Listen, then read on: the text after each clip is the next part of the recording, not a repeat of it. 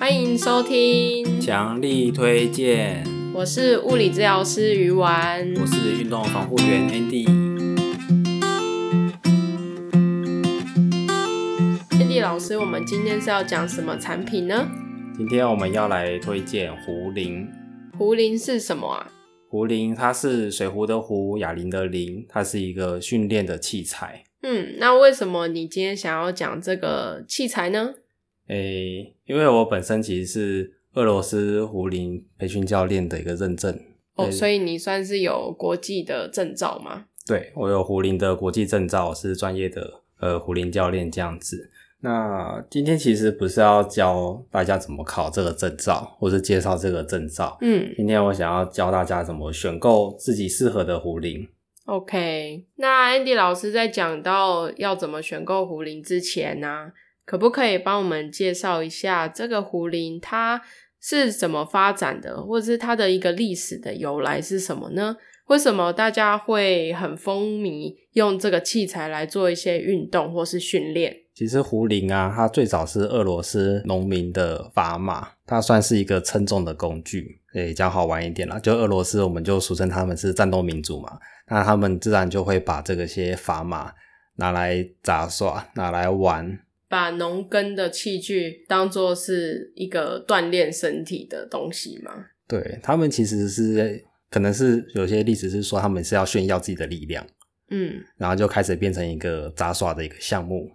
但是他们的砝码也太大了吧？对啊，战斗民族嘛。对啊，我我对砝码的印象是那个就是称盐啊、称粉啊，那个我们国小小小那个实验室里面的小小还要用镊子夹的那种。但是你看，我们壶铃，如果大家有去逛过迪卡侬的话，它是用手握着，或者是在健身房里面看到说很多壶铃，它都是很大颗的诶。对，那这些都是俄罗斯的玩具。哦，好，然后就从玩具啊，诶，慢慢演变成杂耍、马戏团这类的，然后又有一些大力士的比赛，嗯，呃，举重比赛啊之类的，然后。就会慢慢演变成军事的一些训练，套用在军事训练上。哎，后来他们发现，哎，用在这些军人身上啊，好像还不错啊，肌力呀，一些体能表现都慢有比较好。嗯嗯，所以就慢慢就越来越流行了。现在来说的话，它就是我们健身的一个器材之一。对。那我想要问一下，用壶铃做健身或者用壶铃训练的话，它会有什么样的好处？它的好处一样有，也要增加肌力呀、肌耐力呀，其实都是有的啦。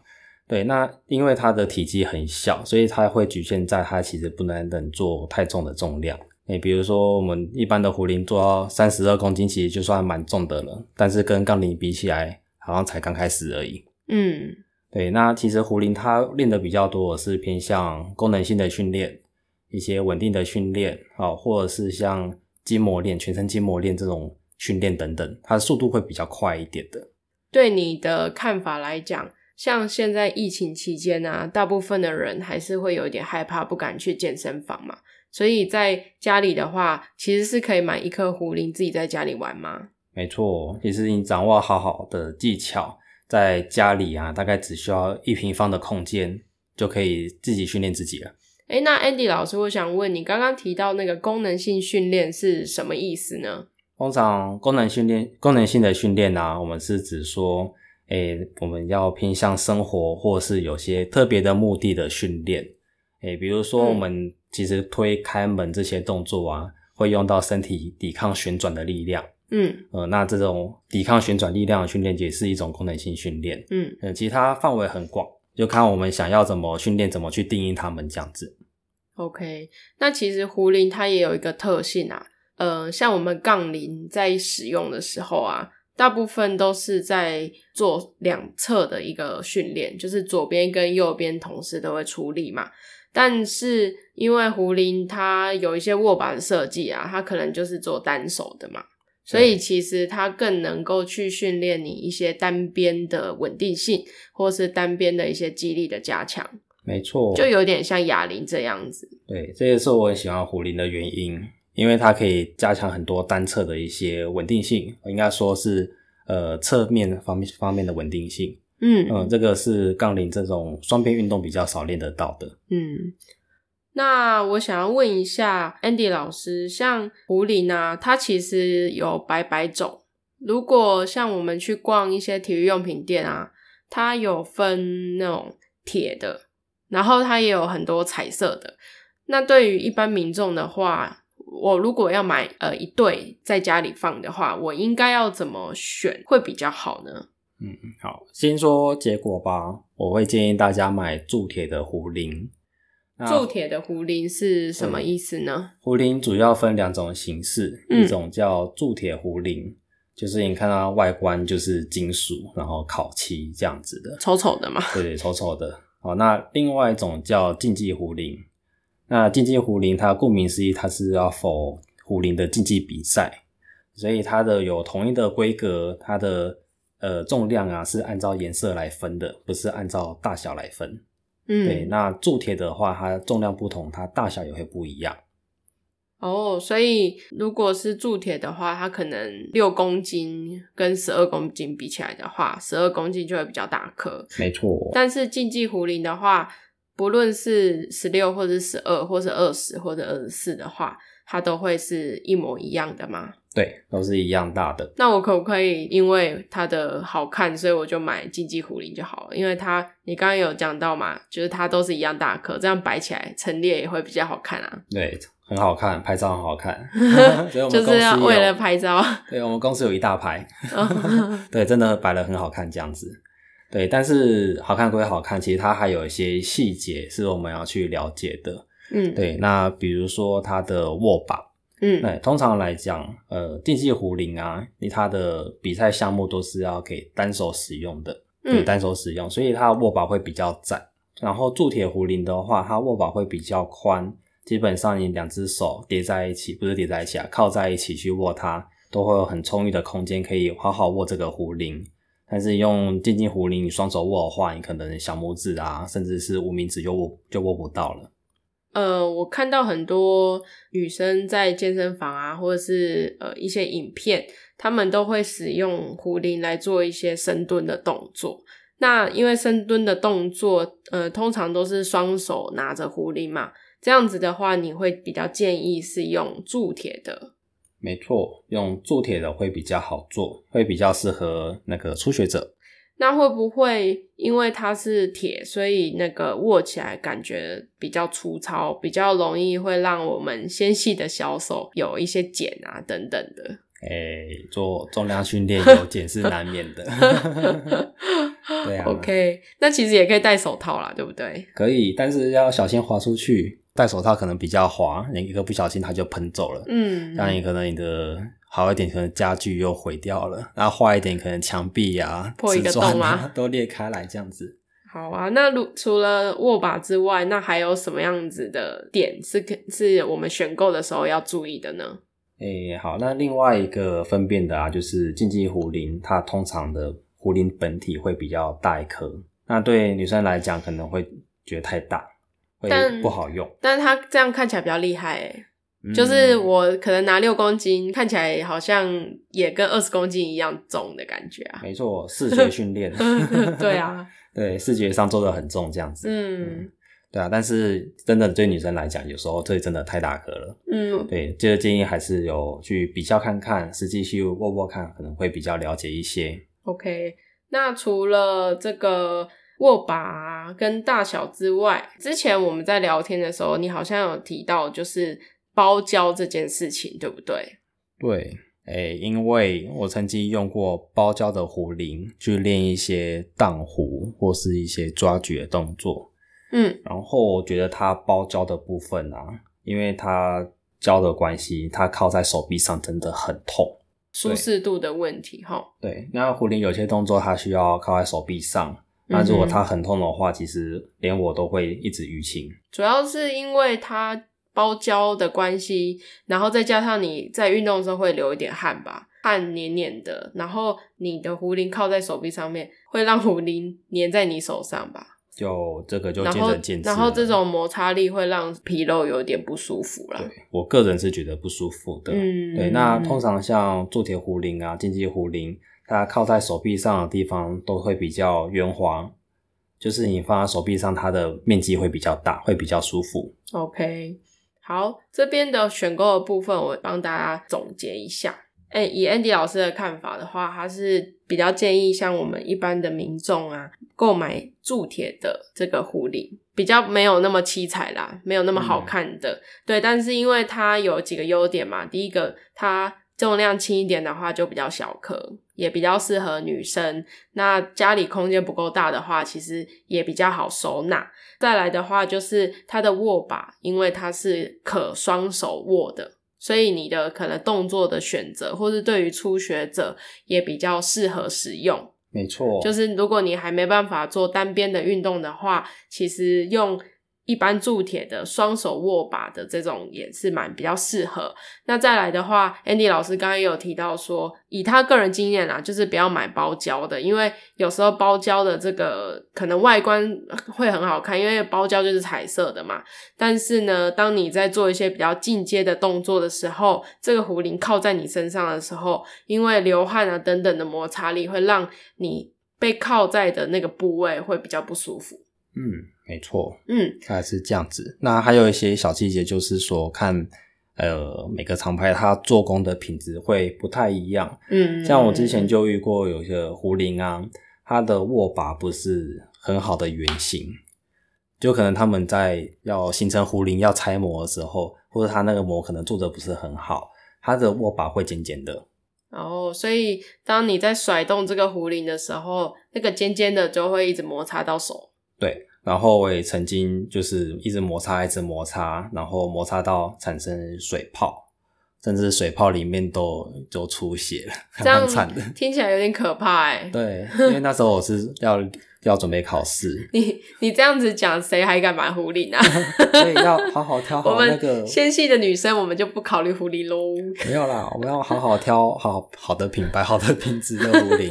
对，那我就水泡之后我就很不爽，因为这样子我就 少了几天可以训练。因为你要恢复嘛。对，然后我就怒买两颗壶铃，比较好的。对，好好好，就没有这个问题了。好好好，那我们把话题拉回来哦，因为我们刚才提到说，呃，如何选购嘛，我想问问 Andy 老师，壶铃呢？我们假设我们买了，你你推荐大众买一般铸铁的壶铃，那你建议是要怎么拿来做训练？或是他可以练到什么样的部位，或是针对初学者的话，你在训练上有什么样的建议吗？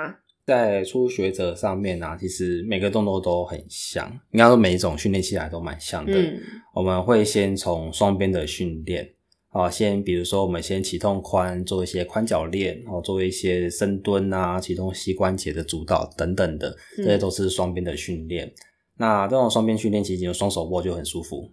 嗯，然后你可以比较专注练到其中一些部位。那你的控制能力、控制能力越来越好之后，我们会慢慢启动到一些单边的训练。那、嗯、比如说分腿蹲啊、单脚硬举啊，或是壶铃它有一些架式的动作，或者是提公事包，或者是过头的肩推等等，这种是比较单边的训练。哦、那这些训练通常就需要壶铃架在你的手臂上或者肩膀上了。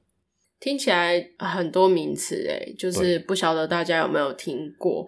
因为通常我看到别人在训练的时候啊，最常练的就是拿着壶铃，然后做蹲，要么是提着握把，要么就是拿他的最胖的那个部位，嗯，对不对？对。那其实这些动作都是可能拿着、拖着或是提着的。那这些是才是属于比较简单的动作。嗯，那壶铃它最大的特色就是它可以去荡它，可以去甩它。嗯嗯，嗯，嗯对，那甩它、荡它呀，其实要练到的地方比较像是你全身的筋膜，或是比较属于肌腱它本身的呃耐力呀、爆发力等等的。嗯，嗯对，那这个是比较难得可以训练到的地方。那同时啊，它也可以训练到你的心肺功能。对，对增肌减脂来讲也是有不错的效果。其实刚刚 Andy 老师提到的荡壶啊，它其实是可以用速度来调控这个运动强度的嘛。对，所以如果假设今天你要做高强度间歇的话，你也可以用壶铃做荡壶的方式来执行。那因为荡壶的话，它牵扯到的是你的髋关节要在一个瞬间往前爆发的动作。嗯，所以如果想要练翘臀的姐妹们，其实 这个动作蛮适合的。对，这个动作强度非常非常高。然后，如果 你想要训练某种功夫的话，你也可以练荡壶。你说功能性训练吗？呃，我没有讲这个哦。哦，我说功能性训练啦。哦，好，功能性训练。对对对对。OK，因为刚刚提到的蛮多都是下半身的训练嘛，腿啊、臀啊等等的。那上半身的话，你会拿来做什么样的训练呢？比如说，我今天想要练肩膀，我今天想要练胸，或是我想要练背的话，有哪些动作是可以做的呢？其实上肢的话，相对就少一些些了。那最简单就是用壶铃做划船，嗯，对，然后你可能做肩推。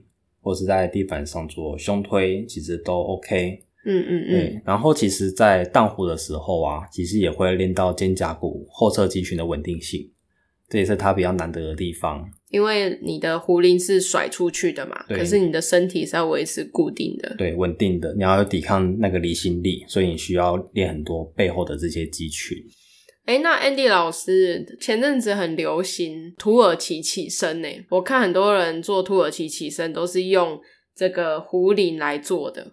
那你可不可以跟我们讲一下土耳其起身是什么东西呢？土耳其起身，它是一个从地面上从躺的姿势。然后一步一步扛着壶铃变成站姿的一个一个连续的动作训练。嗯，对，那所以他练到非常多东西。首先你要一直扛着它，所以你的肩膀稳定性要非常强。嗯，对，然后再就是你的胸椎的活动度，对，胸椎活动度不够，你的动作就会垮掉，甚至壶铃就会掉下来了。嗯嗯，嗯，对，那再就是髋关节的稳定性啊，活动度啊，其实都它算是一个全身都练到的一个动作了。嗯，它是一个非常好的训练，但是动作也非常的复杂。虽然说我们刚我们这样讲啦，但是呃，你在躺、在跪、在站的时候，你的手都是举高的啦。偷偷跟大家讲一下，其实大家我们经常讲了很多很多动作的名词啊，大家应该会很陌生。诶，但是你可以看哦，我跟怡婉老师的 IG。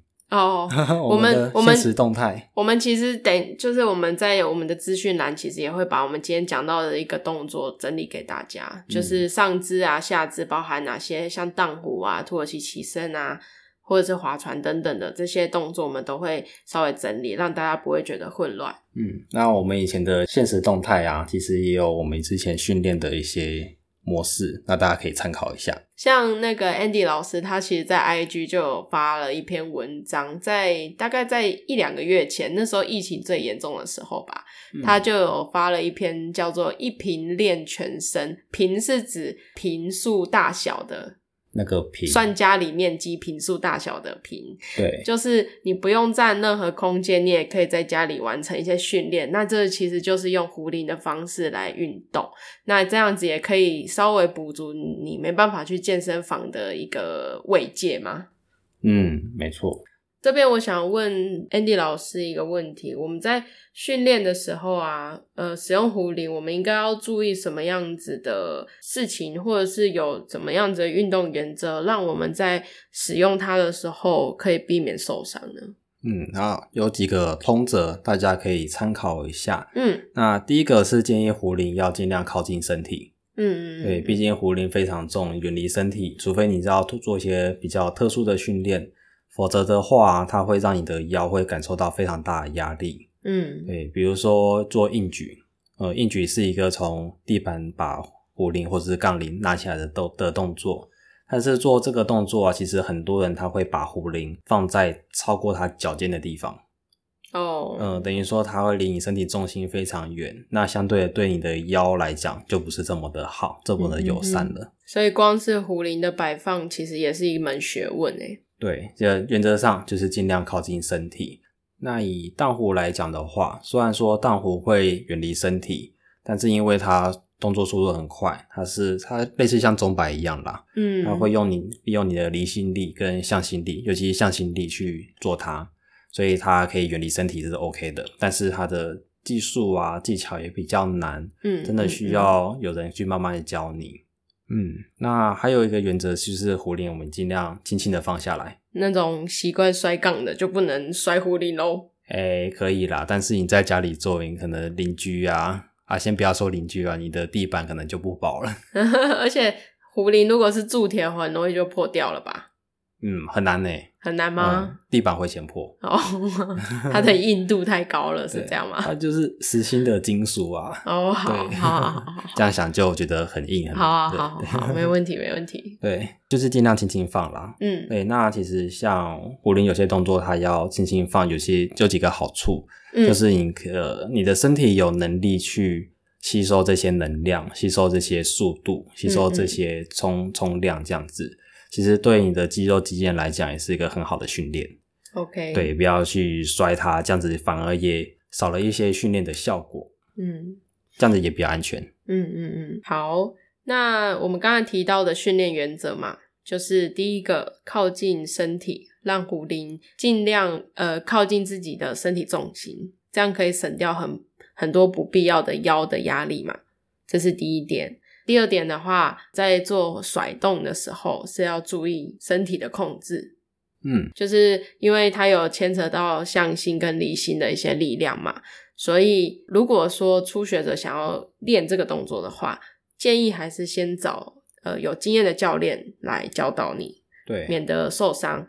那第三点的话，就是壶铃要轻轻放，主要不是因为。受伤的问题主要是怕你的家里会坏掉，对，都都有啦，这些因素都有。OK，好，对啊，那壶铃它真的是一个非常自由的一个训练器材，嗯，对，自由度非常高，所以会非常依赖你对身体的控制能力，嗯。嗯，真的觉得大家要学，可以找个教练慢慢教一下。好，最后的话，我们就要来讲到市面上的产品，那因为我。呃，其实有去查一下，很多地方它都有网购。对于没有用过壶铃的人啊，我们还是建议你实际去这个实体店面，自己去握握看，拿拿看，这个感觉你喜不喜欢？因为就我们的经验来说啊，壶铃它有握把比较粗的，也有握把比较细的。那像我们在之前的单位里面。我们使用的握把都是稍微粗一点点的，但是在迪卡侬卖的这个产品的话，它其实握把是比较细的。那对于手比较小的女生，我自己是觉得比较适合。那以基本上壶铃的价格啊，一般来说都是越重越贵。嗯，因为刚刚有提到嘛，以铸铁的来说，譬如说二十公斤好了，它就会比较大颗，所以它的用料也会比较多。对，所以它在成本上其实也是比较高的。那我们假假设今天是以迪卡侬的价格来说，六公斤其实是大部分的人初学都会使用的重量，四到六公斤。那它大概是介于六百左右的一个价格，嗯、但是它是一颗哦，一颗，对，它是一颗哦，就是一颗一颗卖的。对，如果你是要买一对的话，假设你一手要提一个的话，那你就是会花到大概一千多出头吧。对，就是乘二啦。对啊，大家可以猜猜看，那个 Andy 老师他现在练都是拿多少的？嗯，可以三秒钟让大家猜猜看，他是拿二十公斤做一些训练，这样子。对，刚刚提到我那个怒买两颗壶铃啊，对，就，就是二十两颗二十公斤，没错啊。那那个也是他当初在考 RKC 这个国际证照的时候需要的指定重量啦。对，然后也喷了四五千块，差不多。因为一颗以迪卡侬的价格来说的话，它一颗是两千块，嗯，那如果你买两颗的话，就是四千了。嗯，对，所以假设你今天肌力越好的话，其实花的钱会比较多啦。对，就只能这样子。那我不是买迪卡侬啦。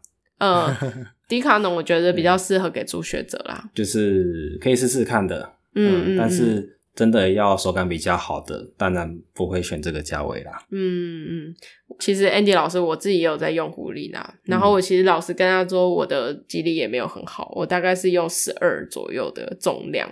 嗯，那好一点的话，下半身的话，我通常会用到二十左右。没错，以女以女生来讲，这样算不错了。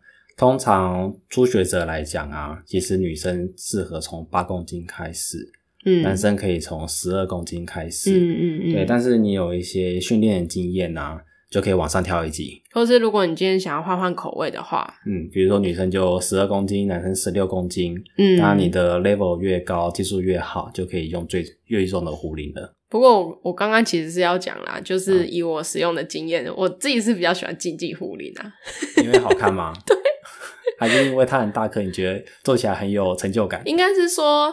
竞技壶铃它的握把比较顺，它它是滑滑亮面的。嗯、那铸铁的话，它会还是会有颗粒感，比较粗糙了。对，所以因为像我的话，我自己会有一点流手汗。那如果我流手汗，然后再加上颗粒感，就感觉很像我的手是在柏油路上磨的感觉啦。嗯、我自己是这样觉得，所以。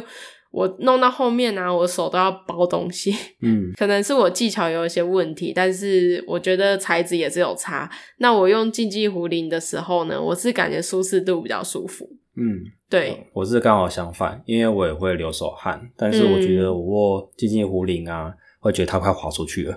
OK，我反而觉得铸铁壶铃它的那些粗糙粗糙的比较有那个摩擦力，反而我觉得比较安全一点。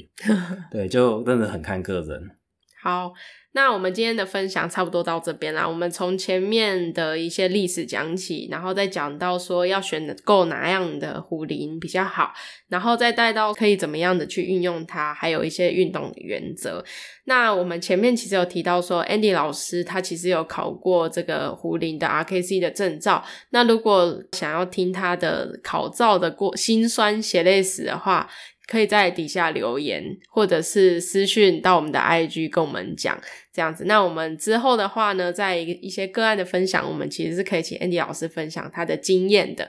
那也可以帮助有想要考壶铃证照的人，那听他的分享之后，自己的准备可能会比较呃完善等等的。之后还有什么主题，大家有兴趣也可以跟我们留言。没错，好，那感谢今天大家收听，强力推荐。那我们下一集再见喽，谢谢大家，拜拜，拜拜。